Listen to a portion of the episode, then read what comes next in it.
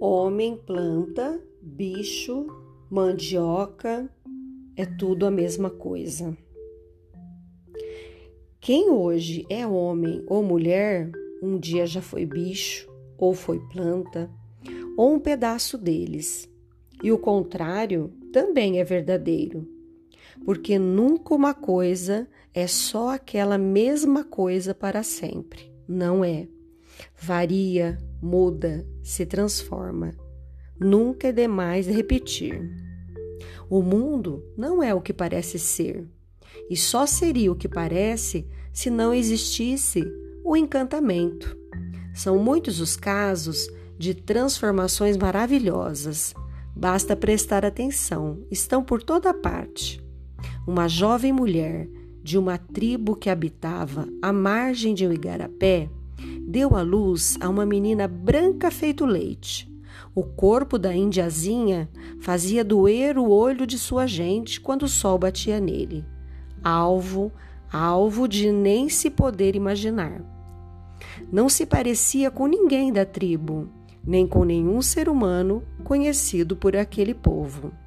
A recém-nascida cresceu forte e bonita. Todos se admiravam da brancura de Mani e olhares invejosos de sua beleza era o que não faltava. Um dia, sem mais nem menos, a menina morreu. O corpo da criança foi enterrado dentro da maloca e a mãe, conforme o costume de sua gente, regava a cova da menina todo dia. Na cova nasceu uma planta desconhecida.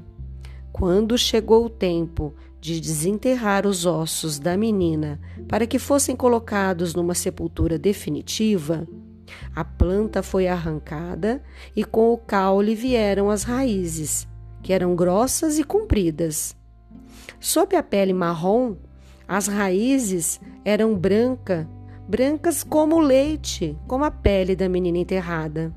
As raízes provaram ser um alimento muito bom, que alimentaria os indígenas e mais tarde os brasileiros de todas as regiões, de todas as origens.